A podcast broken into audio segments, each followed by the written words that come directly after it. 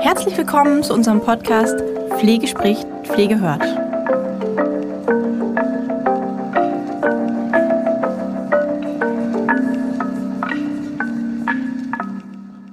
Hallo und herzlich willkommen zu unserer heutigen Podcast-Folge von Pflege spricht, Pflege hört.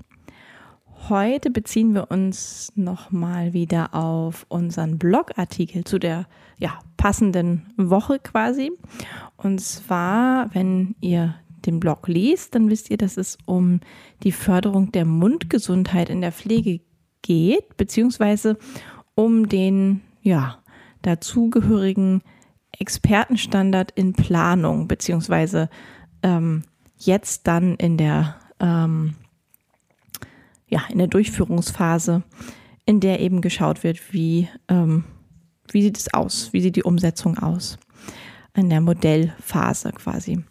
Ja, tatsächlich hat das Deutsche Netzwerk für Qualitätsentwicklung in der Pflege, also der DNKP, in Kooperation mit der Bundeszahnärztekammer und der Deutschen Gesellschaft für Alterszahnmedizin und auch noch der Arbeitsgemeinschaft Zahnmedizin für Menschen mit Behinderung oder besonderen medizinischen Unterstützungsbedarf seit Anfang 2019 schon einen neuen Expertenstandard zur Förderung der Mundgesundheit in der Pflege entwickelt. Ja, ich habe das schon geschrieben im Blogartikel. Es ist wirklich Wahnsinn, was man da äh, erlebt. Ähm, wisst ihr selbst, wenn ihr in der Pflege arbeitet, ähm, egal in welcher Position, Mundpflege ist ein heißes Eisen, sage ich immer, ja. Ähm, ich erinnere mich auch gut, ich habe das auch im, im Blogartikel geschrieben. Ich habe mal eine Einrichtung übernommen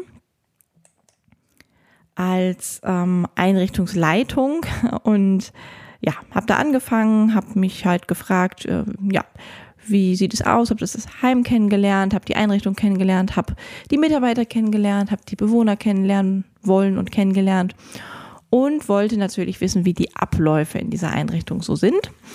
Und dazu gehört für mich eben auch zu fragen, wer bestellt denn bestimmte Materialien, wie sieht es aus, wie wird ähm, zum Beispiel das Mundpflegetablett für die spezielle Mundpflege hier gereinigt. Ja, wer bringt Zahnpasta mit oder wird das vom Haus gekauft? Es gibt ja verschiedenste Arten und Weisen, wie man das alles regeln kann. Ähm, tatsächlich war es in der Einrichtung so, dass mir das keiner sagen konnte. Dass es in den Zimmern teilweise keine Zahnbürsten gab oder es gab einen Prothesenbehälter, aber ähm, es war nicht so richtig klar, was da eigentlich reingehörte. Obere oder untere Prothese oder gar keine oder gab es nur eine obere, hm, wissen wir auch nicht mehr. Ähm, doch müsste eigentlich so sein, ist eine Teilprothese, glaube ich.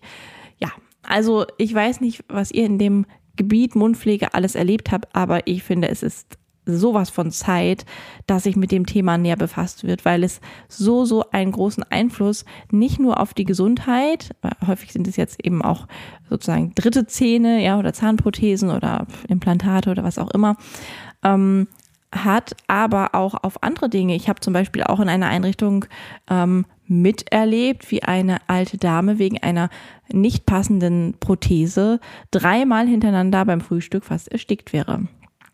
Ähm, es gibt also, ja, alles Mögliche. In dieser Einrichtung äh, war ich nicht tätig, da war ich nur quasi zu Besuch, beziehungsweise habe da hospitiert damals und war doch sehr erschüttert, ähm, weil wir doch damals gleich den, den Rat gegeben haben, die Frau muss zum Zahnarzt, beziehungsweise die Prothese muss angepasst werden oder sie muss eben weggelassen werden, je nachdem, was da auch der Zahnarzt gesagt hat. Es ging um eine demente Bewohnerin. Ähm, es hat mich aber sehr erschüttert, ähm, was ich da teilweise wirklich erlebt und gesehen habe. Ähm, aber was mir, ja, das ist gefährlich, ja, und die Gesundheit ist auch eben ein großes Thema, das Thema Zahngesundheit, aber auch das Thema Mundgesundheit. Ähm, es hat natürlich einen Einfluss auf alle weiteren ähm, Organe und auch auf die Lebensqualität. Was aber ein ganz, ganz großes Thema ist, ist auch dieses Thema äh, ja, Wohlbefinden und letztendlich nicht zuletzt, letztendlich nicht zuletzt das Thema Würde. Denn, das habe ich in meinem Blogartikel auch nochmal geschrieben, wenn wir uns mal vorstellen, wir wären ein ähm, Bewohner in einer Langzeitpflegeeinrichtung, der im Bett liegt und ähm, ja, äh, nicht mehr selbstständig essen und trinken kann und ähm, Nahrung erhält über eine PEG. Und ähm, diese Nahrung hat ja bestimmte verschiedenste Geschmacksrichtungen, wie wir alle wissen. Und ähm, ja, dann im Wechsel eben mit Wasser. Äh, wie, wie ist das mit dem Nachgeschmack im Mund? Wie ist das, wenn man morgens aufwacht und, und den pelzigen Geschmack nach Vanille auf der Zunge hat und als nächstes hängt jemand Wasser an und dann Schokoladengeschmack, ähm, ohne sich drum zu kümmern, wirklich, wie äh, geht es denn dem Menschen, die der, der, der da liegt? Wie geht es denn dem Menschen mit seinem, ja, mit seinem trockenen Mund vielleicht, mit dem komischen Geschmack im Mund nach dem Aufwachen? Also diese, diese ganzen Dinge haben letztendlich nachher auch ganz viel mit Macht und Ohnmacht zu tun. Weil der, gerade der Mund ist ja so ein ganz, ganz wichtiges ähm, ja, Organ letztendlich, ein ganz wichtiges, ein ganz wichtiger Körperteil. Wenn wir uns mal angucken, wir haben in, in der Pflegeschule ganz häufig mit den ähm, Pflegehelfern ganz zu Anfang eine Übung gemacht, wo sie ein, ein Männchen gezeichnet haben sozusagen. Und es geht, geht um, um Berührungsbereiche, um intime Bereiche und weniger intime Bereiche. Was soll möglichst nicht berührt werden von fremden Menschen? Ähm, wo fühlt es sich vielleicht komisch an, berührt zu werden? Was möchte man nicht? Und die meisten zeichnen da den Mund, genauso wie die Intimzonen, Zonen letztendlich auch mit ein, ja, weil das eben ein, ein, ein persönlicher Bereich ist, ja, mit, mit dem Mund, äh, natürlich isst man da und ähm, man spricht und man macht andere Dinge, man küsst und man, man äh, ja, gibt was von sich preis. Viele Leute haben zum Beispiel auch Zahnarztangst, ja, denen ist es unangenehm. Ähm, der Mund ist wirklich ein sehr ähm, ja, intimer Bereich und ähm, ja, wird in der Pflege eben häufig vielleicht auch, weil es eben mit dem, mit dem Thema Scham zu tun hat und mit dem Thema manchmal auch Ekel zu tun hat, je nachdem, ähm, um was es eben geht, ja, letztendlich ähm, ein bisschen vernachlässigt immer noch oder, oder kommt da zu kurz, wird ähm, nicht so beachtet. Und das absolut zu Unrecht, weil es eben gerade so ein sensibler Bereich ist, der, wie ich gerade schon gesagt habe, eben auch ähm, ja, zu, zu Machtlosigkeit führen kann, wenn man nicht richtig sprechen kann, wenn man nicht richtig essen kann, wenn man sich nicht richtig äußern kann, wenn man keine spezielle Mundpflege erhält, obwohl man eine braucht. So, und ähm, ja, in diesem, dieses Gebiet ist es lange, lange fällig, finde ich. Und jetzt äh, ist es eben so, dass ich habe ja eben schon gesagt, die NQP zusammen mit der Bundeszahnärztekammer und so weiter, ja, unter der wissenschaftlichen Leitung von ähm, einer Frau Professor Dr. Erika Sirsch, das ist, die ist von der Hochschule in Fallen da. Und die haben äh, mit der Expertenarbeitsgruppe bis Ende 2020 einen Entwurf erarbeitet. Und ja, Jetzt ist das erste Mal, im Gegensatz zu allen anderen ähm, Standards, die entwickelt wurden, auch eben eine zahnmedizinische Fachgruppe mit am Entwicklungsprozess beteiligt. Und zwar aus der Uni Leipzig, soweit ich weiß. Und auch, ähm, ja, ähm, ja, aus Baden-Württemberg ist jemand dabei. Ähm, aus ein Leiter der Abteilung für Prävention und Gesundheitsförderung. Und hier in dem Expertenstandard zur Mundgesundheit werden eben auf Grundlage einer systematischen Literaturstudie pflegerische und ja, pflegerisches und zahnmedizinisches Wissen einmal gebündelt und für die Pflegepraxis quasi aufbereitet. Eigentlich ähm, gab es schon eine Konsensuskonferenz, die anberaumt war auf dem 16. März. Das war aber ja aufgrund der Pandemie eben nicht möglich und jetzt wurde es auf den 25. Juni, also noch ganz, ja, noch nicht lange her, ähm, ja, verschoben. Und was ist das Besondere an dem Expertenstandard für Mundgesundheit? Also ja, es gibt bisher in Deutschland für die Pflege keine verbindlichen Standards für das Thema Mundpflege, für die Durchführung der Mundpflege. Bisher war es so, dass jedes Krankenhaus, jede stationäre Pflegeeinrichtung, jeder ambulante Pflegedienst, wer auch immer da war, hat sich aus dem, was schon verfügbar war, Literatur oder irgendwelche Lehrbücher, was auch immer, sein eigenes Konzept gemacht, gestrickt quasi. So, und in vielen Bereichen entspricht das aber nicht mehr den heutigen Anforderungen. Einfach, weil die Leute immer älter werden, weil die immer ähm, kompliziertere Dinge auch im Mund haben, auch Implantate, was auch immer, ja. Ähm, also Zahn, äh, ja, technisch aufwendigerer Zahnersatz, ähm, Implantate, äh, ja, wie gesagt, die Leute werden älter und es gibt auch immer mehr Menschen mit schwerer äh, ja, Behinderung. Das ist tatsächlich auch sehr stark gestiegen, diese Zahlen. Und deswegen muss da einfach die Mundpflege mehr Beachtung finden, als sie das bisher getan hat. Und ich hoffe sehr, dass sich da auch was verändern wird. Wie sieht das Ganze jetzt inhaltlich aus? Gibt es da besondere Punkte, die besonders verändert werden müssen? Wie, wie sieht das Ganze aus? Also der Expertenstandard, der soll die Aufmerksamkeit der Pflege für Probleme generell in der Mundhöhle, im Mundbereich ähm, während der Durchführung der Pflege schärfen.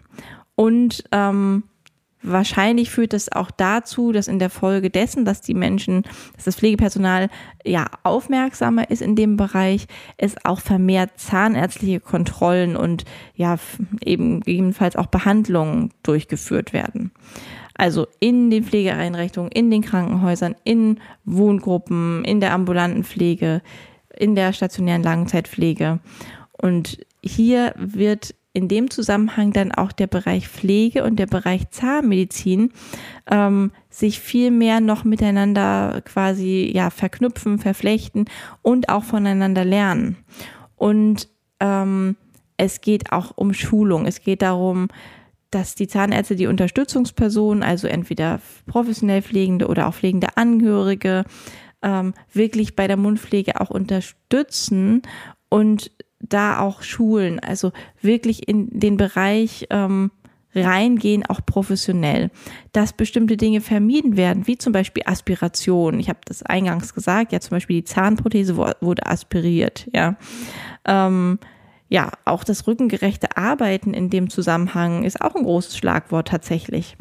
Und dieser Expertenstandard, der beschreibt die entsprechenden Verfahren, aber ähm, da ist es so, dass diese Verfahren auch durch zahnärztliche Expertise unterstützt werden müssen. Das heißt, es muss auch eine Anleitung stattfinden, es muss eine, eine wirklich enge Verknüpfung stattfinden zwischen den beiden Bereichen. Und auch die Zahnärzte ähm, werden von der Pflege lernen und profitieren, zum Beispiel, wenn es wirklich um das Thema Demenz geht. Ja, ähm, also der, der Standard Beziehungsgestaltung bei Menschen mit Demenz äh, hat natürlich auch hier einen großen, großen Einfluss, weil, äh, wie wir alle wissen, ist eine Mundpflege bei einem dementiell erkrankten Menschen nicht ganz einfach unter Umständen, je nachdem, was vorliegt und wie pflegebedürftig der Mensch ist und wie kooperativ der Mensch ist. Aber auch hier gilt es, dass, dass beide Seiten ja tatsächlich voneinander profitieren. In einem Interview habe ich die Frage gelesen, ähm, ob es besondere Wünsche gibt, die im Zusammenhang mit dem Expertenstandard sozusagen ja aufgekommen sind vielleicht und ob er auch eine politische Wirkung hat. Ähm, da habe ich eine interessante Antwort gelesen und ähm, ja, die würde ich gerne mal tatsächlich äh, so wiedergeben. Ähm, beziehungsweise vielleicht würde ich sie sogar vorlesen. Und zwar ist das aus dem DZW und der Zusammenschluss mit dem DNQP. Ähm, da geht es um diesen Expertenstandard und da sind, ähm, ähm, sind mehrere Menschen im Interview und es geht ja in dem Zusammenhang, ob es eine politische Wirkung hat, auch darum, dass es tatsächlich eine politische Wirkung haben kann, und zwar in, im Kontext des Expertenstandards, ähm, dass es darum geht, dass es diesem Standard sozusagen gelingt, die Aufmerksamkeit der Pflegefachkräfte und äh, der Einrichtung mehr auf dieses Thema zu lenken und ähm, dazu beiträgt, dass auch klar wird, dass man dafür Zeit braucht. Man braucht äh, Zeit dazu und ich bin ja sonst kein Fan davon, der Zeit die Schuld zu geben, weil man kann eben auch in der Kürze der Zeit Dinge richtig machen. Ähm, aber um eine gründliche und gute spezielle Mundpflege durchzuführen, das kann ich nicht im Vorbeigehen machen. Und indem der Expertenstandard der zusammen mit den Zahnärzten und der Pflege entstanden ist und eben ähm, verschiedenen Fachleuten, ähm, hat, kann es die Gewichtung eben auch haben, aufzuzeigen, okay, ähm, für diese gute, gründliche Arbeit, für diese Aufmerksamkeit, für dieses Miteinanderarbeiten ähm, brauchen wir eben, ja, diese Zeit. Und diese Zeit haben eben Pflegefachkräfte häufig nicht. Und es wäre also schön, wenn da endlich bessere Rahmenbedingungen für die Pflege geschaffen würden, damit pflegerische Tätigkeiten wie eben diese Mundpflege nicht vernachlässigt werden. Und ähm, ja, dass der Wunsch im Zusammenhang mit dem Expertenstandard ist eben, dass jeder Mensch mit diesem pflegerischen Unterstützungsbedarf auch die Beratung erhält, die Anleitung erhält und die Hilfe bekommt, die für ihn nötig ist, um ja das Thema Mundpflege ähm, ja, zufriedenstellend sozusagen durchführen zu lassen und diese Hilfestellung zu bekommen. Und dazu gehört letztendlich der Wunsch auch unbeschwert essen zu können, sprechen zu können, lachen zu können, ähm, ja, eine angepasste Prothese zu haben, gegebenenfalls, ähm, ja, eben eine, eine gesunde Mundschleimhaut zu haben und auch das Gefühl eben zu haben, man ähm, hat ein, ein Wohlbefinden letztendlich. So und äh, soweit ähm, dieses Thema. Ich finde es wirklich sehr interessant. Ich hab, würde gerne von diesem Interview noch, noch viel mehr ähm, weitergeben, mitgeben, aber das ist äh, zu weit. Das wär, würde jetzt zu weit äh, führen.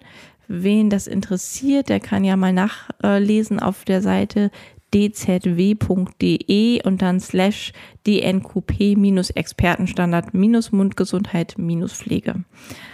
Ähm, ja, ich, ich kann nur, ja, ich kann da für mich sprechen. Ich habe äh, das unterrichtet in der, in der Pflegeschule und ich habe es tatsächlich sehr gerne unterrichtet, obwohl jetzt Mundpflege nicht sexy ist, wie ich gerade gelesen habe, auch in dem Interview.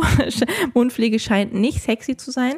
Ähm, aber ich finde es ist ein, ein, ein ganz, ganz, ganz wichtiges Thema, um einfach ähm, ja, ein, ein Wohlbefinden bei Patienten, bei Bewohnern, bei ähm, Wohngruppen ähm, Bewohnern äh, zu unterstützen und diese, dieses Macht-Ohnmachtsverhältnis auch ähm, ja, aufzulösen, weil es einfach genau wie ein Toilettengang etwas, ja, von dem der Mensch abhängig ist, der Pflege braucht. Und ähm, der muss sich in ganz in die Hand begeben des Menschen, der ihn, der ihn pflegt. Und genauso schlimm, wie es ist, nicht auf die Toilette zu können, weil keine Zeit oder keine, ja, keine Zeit, ich sage das jetzt einfach mal so, ähm, oder, oder kein Interesse da ist, ja, genauso schlimm ist es eben, ähm, ja, keine Zahnpflege, keine Mundpflege zu bekommen und unter Umständen sich eben unwohl zu fühlen, nicht richtig essen zu können, die Gefahr gegeben ist zu ersticken oder Erkrankungen in der Mundhöhle zu bekommen oder ja, diverse andere Folgen, die das Ganze nach sich ziehen kann. Ja, damit sind wir heute schon am Ende. Ähm, ich wollte es einfach gerne ansprechen, das Thema, und vielleicht hat der eine oder andere Lust, ja mal reinzugucken. Vielleicht ist ja sogar jemand, der im Modellprojekt mit ist, der da vielleicht was dazu sagen kann hinterher. Würden wir uns sehr freuen. Ja, und bis dahin ähm, wünsche ich eine schöne Woche. Bleibt gesund und bis zum nächsten Mal. Tschüss.